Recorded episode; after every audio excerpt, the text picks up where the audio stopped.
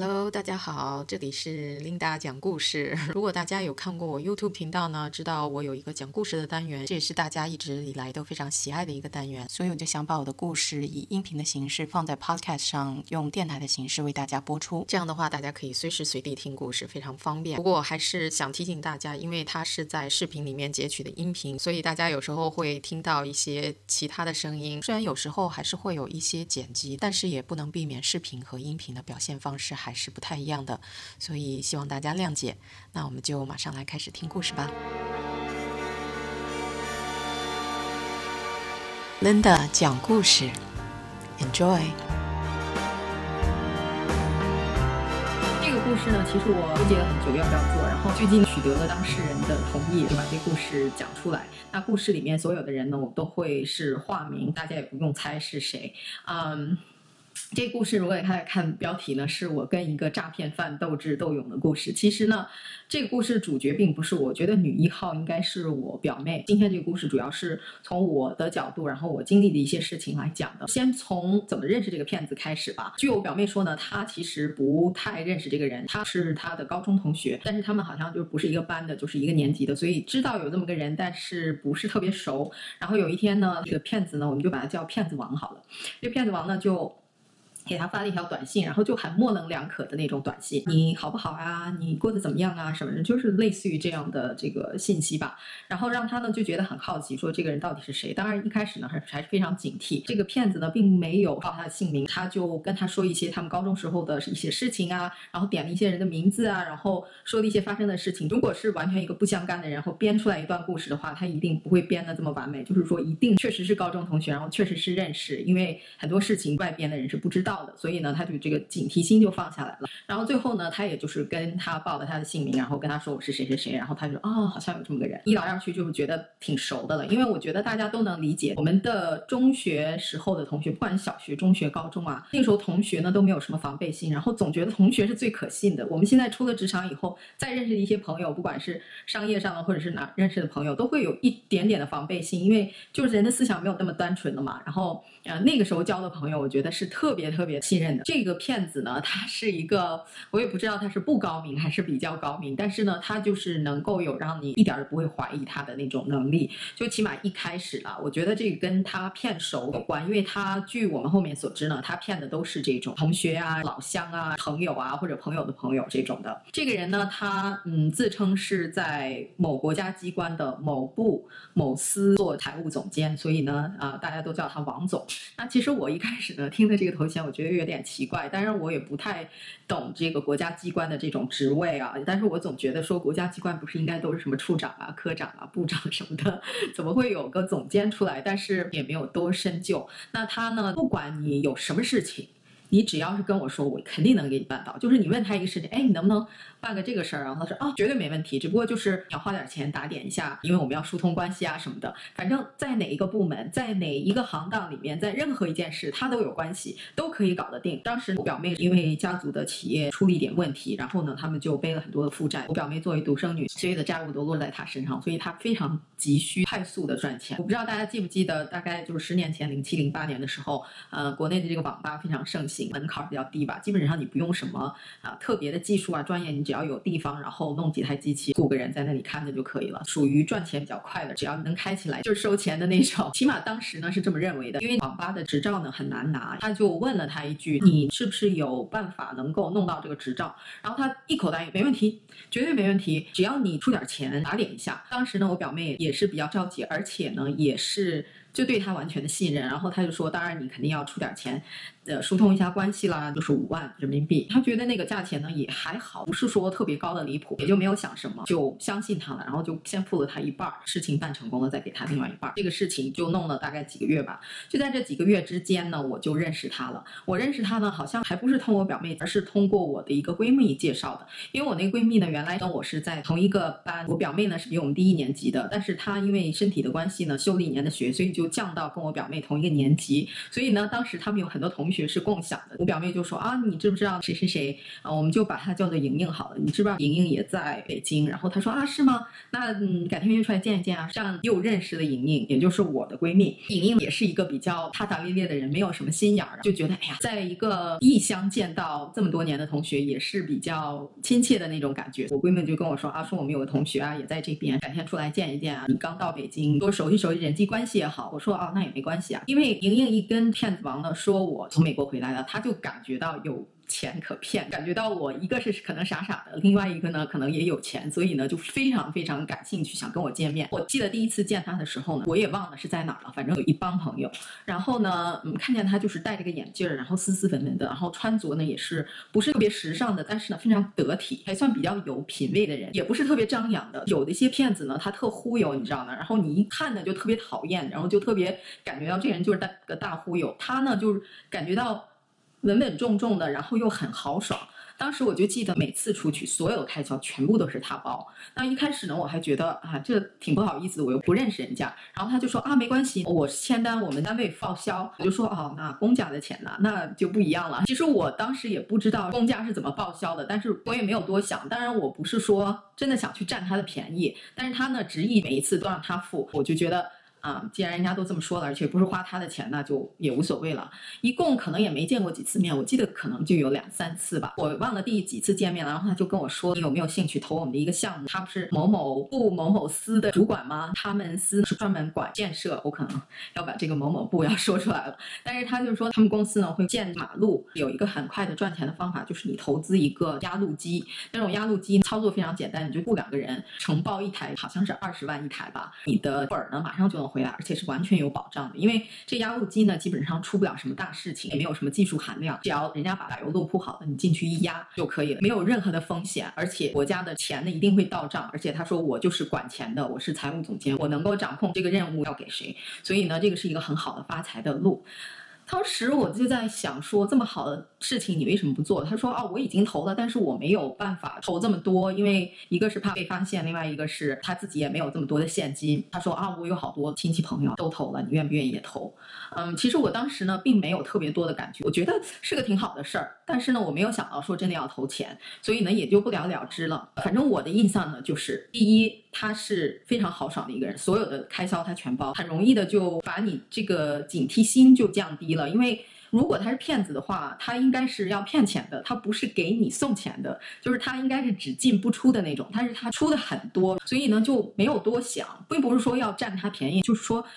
没有多想他会是骗子，你知道吗？如果是骗子，我觉得肯定不会下这么大的血本，因为每一次出去开销，我觉得也不小，在北京去一个地方也不是很便宜。我们当时都是这么认为的，觉得哦，他这个人就挺豪爽的，所以渐渐的这个警惕心就放低了。其实本来也没什么警惕心，本来就没有防着他，本来就是觉得哎，这个是老乡，这是同学，非常的亲切，完全没有怀疑他。第二个呢，就是凡是你只要说什么。什么事他都可以，没问题，包在我身上，只要你花钱。我记得那个时候正值零八年奥运快开幕嘛，我不知道大家记不记得开幕式那票非常的难买，我还在网上去抽签儿，结果没抽中。然后我就问他，你有没有办法弄掉开幕式的票？多花一点钱也没关系，只要能弄到票就行。那时候真的是一票难求。我其实有一个亲戚，我的一个远房的亲戚就是张继刚老师，他的哥哥是我的姑爷爷，就是我的姑奶奶的丈夫，就是我的爸爸的姑姑的丈夫，他。的弟弟就是张继刚老师。当时我还记得，我还问过我姑奶奶，我说这个票能弄到吗？我说张继刚老师就是副导，我说他弄两张票还不容易。他说不行，他说就是他这样的身份的人也不能随便走后门给票。他说连我们都没有，连张导的哥哥都没有票。你想他这个骗子怎么那么大的本事就能弄到票呢？我当时是没多想，只是觉得这个人挺神通广大的，就是任何事情他都能搞定。而且当时我只是觉得。在中国吧，只要靠关系，任何事情都可以搞定，所以也没多想。当然呢，嗯，没有真的让他买票。他当时给我们报的价呢是两千美金一张票。我当时还有个朋友叫丽丽，她呢。就还觉得说，哎，两千美金也不贵啊，当然人家是贵妇了，但是我肯定不会两千美金。我当时就住在亚运村，跟鸟巢隔得非常近。我说我就站在阳台上，我看哪个烟花好了，我就不用花两千美金。而且你去肯定不能一个人去，你最好得买两张票。所以当时这个事儿呢就不了了之了。但是从这件事呢，我就觉得。他只要有任何一个机会呢，他都会骗。他确实是骗了一次莹莹。有一次他们出去好像吃饭还是什么的，然后我忘了是莹莹开车还是他开车，反正他也在车里。然后莹莹的车呢就剐了一下，他就跟莹莹说没关系，我有认识人，我帮你便宜把这个车修了。然后呢，莹莹说：“哎，也没关系，就直接送到 4S 店。”他说：“这种小刮脚蹭多了。”他就说：“嗯，没关系，没关系，就是还挺热情。”当时莹莹就觉得：“呀，这个人这么热情，还觉得好像盛情难却这种感觉。”他说：“没事，没事，没事，我帮你搞定。然后我有认识人。”莹莹说：“好吧，那你就送去弄了吧。”然后几天过去呢，他去取车的时候，莹莹就问那个人说：“哎，这多少钱？把钱给你。”然后他说：“啊，你去跟王总说吧，这个我们都说好了。”莹莹当时就觉得好像心里有鬼那种感觉，但是呢，他也说不上来到底有什么鬼。最后问骗子王，骗子王说。啊，五千，阿莹当时就觉得我在四 S 店应该也没那么贵啊，最多也就两千。他当时开的是个宝马，也不是特别高的配置，好像五系吧。他就觉得也不至于这么多吧，虽然是进口车，但是呢也没有多想，因为他也不太懂，很多时候他也不管这些事情，所以呢五千就五千吧。虽然觉得好像有一点呃奇怪，但是也没多想。后来所有的事情发生了以后，他再回想起来，他说肯定是他在中间有。搞鬼，就比方说人家是两千或者两千五，然后他就跟他报五千，这样从中呢就赚这个差价。我觉得这么小的钱他都要骗，真的是无孔不入。反正就只要有个机会他就骗。最后东窗事发呢，是因为他的这个证呢一直就没有下来，就过了好几个月了。然后我表妹呢就比较着急，就一直打电话找他，就找不到他。我表妹呢就越想越不对劲，然后呢就。想办法怎么能把他引出来？因为像这种人呢，就真的是你只要稍微有一点风吹草动，马上就溜了，你就永远都找不着人了。当时还有一个受害人。我的表妹见过一面，无意中阴差阳错呢，就留了个电话号码。那个受害人呢，他就把这个电话号码给记下来了。但是当时他们两个都不知道自己受骗，后来也可能因为找不着人，所以两个人都觉得受骗了。然后那个人呢，就主动联系我表妹，然后就问我表妹说：“你到底认不认识这个人？他到底是什么什么？”然后就说了很多话。然后我表妹一听，确实两个人都受骗了，因为基本上都是差不多。那个人呢，就是公路的骗局给兜进去二十万吧。不光是这个人，还有这个人的老乡。也是一个受骗者，那个老乡好像是骗的更多哈，骗了一百多万。但是人家不是简单人，他虽然是地方上的，但是是一个地方上的公安局长，所以呢，人家也不是省油的灯啊，也不是吃干饭的。最后他们几个人呢，就坐在一起商量对策，就说到底怎么办，怎么把这个人引出来。最后呢，就想了个办法，让我来扮演一个。引蛇出洞的角色，我表妹呢就给他发信息，就跟他说，从美国回来那个表姐呢，她有一个项目想问你可不可以。他一听就觉得挺靠谱的，就出来了。我就跟他说，我有个项目想看看你能不能做啊，我呢可以从加州进口一些红酒，看看你能不能通过你的政府的关系让我。接到这个合同，给你们供这个红酒，就是大家节假日政府机关都有发水果呀、肉啊、月饼什么的，那能不能也配上我们这个红酒？反正我就跟他说的天花乱坠的，他就一听眼睛都亮了，跟我说啊，没问题，没问题。但是呢，我们肯定要给领导送点东西啊，然后疏通一下。我觉得就一开始先给人家送个十万吧。我就说啊，没问题啊，这只要生意能做成，咱们送点东西也没问题。这是第一轮的谈，我表妹跟另外两个受害人又接下上，然后就说怎么样？咱们最后把他引出来一次，然后就把他捉拿归案，这样的，我们就设了个局，约他呢在。某某个酒店租了一个包房，我当时还是跟劈腿男在一起，所以呢，我把劈腿男也带上了。我就跟骗子王说，因为我要跟我男朋友一起做这个生意，我想让他也再了解一下。然后当时我记得是我跟劈腿男，还有我表妹跟她老公，我们四个人在那个包房里头等他。然后另外两个受害人呢，他们在另外一个包房等着我们。骗子王呢，他给来晚了，他的那个谎话张口就来，真的经不起推敲。我们原来呢是没有怀疑他，后来怀疑他以后，觉得他的那个谎话真的是破绽百。出当时我们在那个地点呢，我忘了是哪里了。但是他说呢，他是在军博开会，然后呢在西直门堵车，堵得一塌糊涂的。后来呢，我表妹她老公人家是老北京了，他后来才想说，我们在这个地方，他从军博过来，怎么能到了西直门去？就是他这个谎话呢编的根本经不起推敲，只不过呢就是。没有怀疑他，如果有怀疑他，早就露馅了。我们就坐下来跟他谈，谈的中间呢，我表妹跟她老公就出去了，其实是叫那两个人。过了几分钟，人家就进来了，就破门而入。我不知道大家有没有经过那种现场打架的场景？我觉得我们在电视上看打架呢，是打打杀杀，虽然也挺震撼，但是觉得没什么大不了的，就是没有那种现实生活中那种震撼。但是你要是看见真正的在街上头打架的，真的就觉得哎呀，心里面揪得慌。当时就是那种感觉，当然是没打架了，但是呢，人家那个公安局长绝对不是省油的灯，一进去破门而入。另外那个受害人呢就说啊，老王，你还认不认识我了？他一看，嘿，李局整个人就慌了，你知道吗？然后人家李局呢就。咵，拿个手铐子，啪就给铐在他手上。然后呢，另外一个铐子铐自己手上，说跟我走一趟。反正就是特别横，我就觉得特英勇，挺帅的。其实 人家真的是有点那种公安局长的气势。我真的从来没有见过这种架势，就现实生活中，而且离得那么近，就觉得当时心都揪揪的，又兴奋又激动，又有点害怕。最后他就被。那两个人带走了。据我们后面所知，他家呢在门头沟住，有一个太太已经离婚了，带一个孩子，所以太太跟他完全没有关系。然后他就自己一个人。他原来呢确实是在这个某部某司做财务的，但是后面好像是贪污，就让人家给辞了。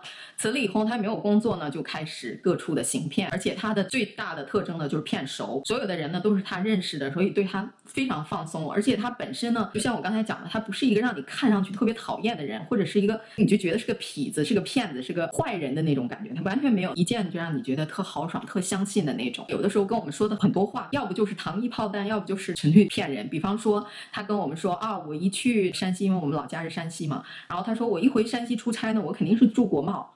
但是呢，他没有跟我们说，其实他是在国贸洗脚的那个地方，不是都有那种大躺椅吗？花十块钱就能在那个椅子上睡一觉那种。他其实是那样住的国贸，你知道吗？就是类似于这种事情。因为最后他把他带到他们家审了他一晚上，然后他什么全招了。这种骗子，我觉得最后走投无路的时候，真的是特。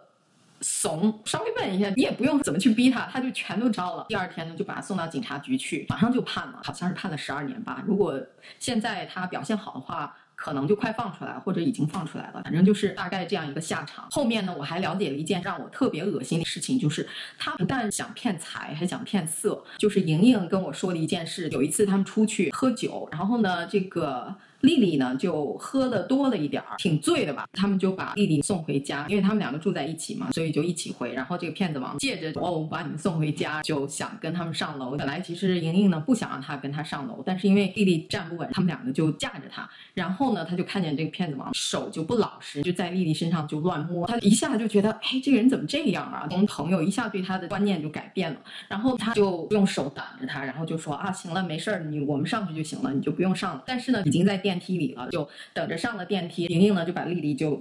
架到他门口，骗子王呢就想跟着进去，说：“哎，我把你们送到家吧，安顿了我再走。”莹莹说：“不用了，不用了，反正我在这儿呢，就我照顾他就行了，你就走吧，走吧。”就硬把他给推走了。他说：“如果要是那天真的让他跟丽丽进了屋，还不知道能发生什么事呢。”所以我就觉得这个人真的有损经济诈骗犯的形象呀。我觉得好像如果他是经济方面的诈骗犯，一般都是只看钱这类的事情，他可能就不会去碰，因为就会给他带来更多的麻烦嘛。从这个方面来看呢，我就觉得他这个人真的是品性不端的一个人。还有个小插。曲呢，就是我表妹有一个不能说特异功能吧，但是她对数字特别的敏感。她说有一次骗子王呢给她看过她的一张银行卡，因为她有好多卡，她就那么一秒钟的时间把卡号记住了，然后她就不经意的就翻了一下背面，然后背面呢就有那个密码，她后面就进去那个账号去看过。她还本来还想说，如果那账号里头有钱的，直接给他划走就算了。但是呢，那里面只有几百块钱。据说审他的时候也是想把这钱追回来给受害人分一部分，但是他账上真的没钱，所以她他也是活。得挺惨的。还有一件事呢，就是其实有很多很多的漏洞，包括我说的他说谎的一些漏洞啊，包括他的真实身份。当时他跟我们说他是某部某司的财务总监什么的，当时的劈腿男就在这个某部某司，但是他是新上任，他当时是刚毕业借调过去的，所以呢，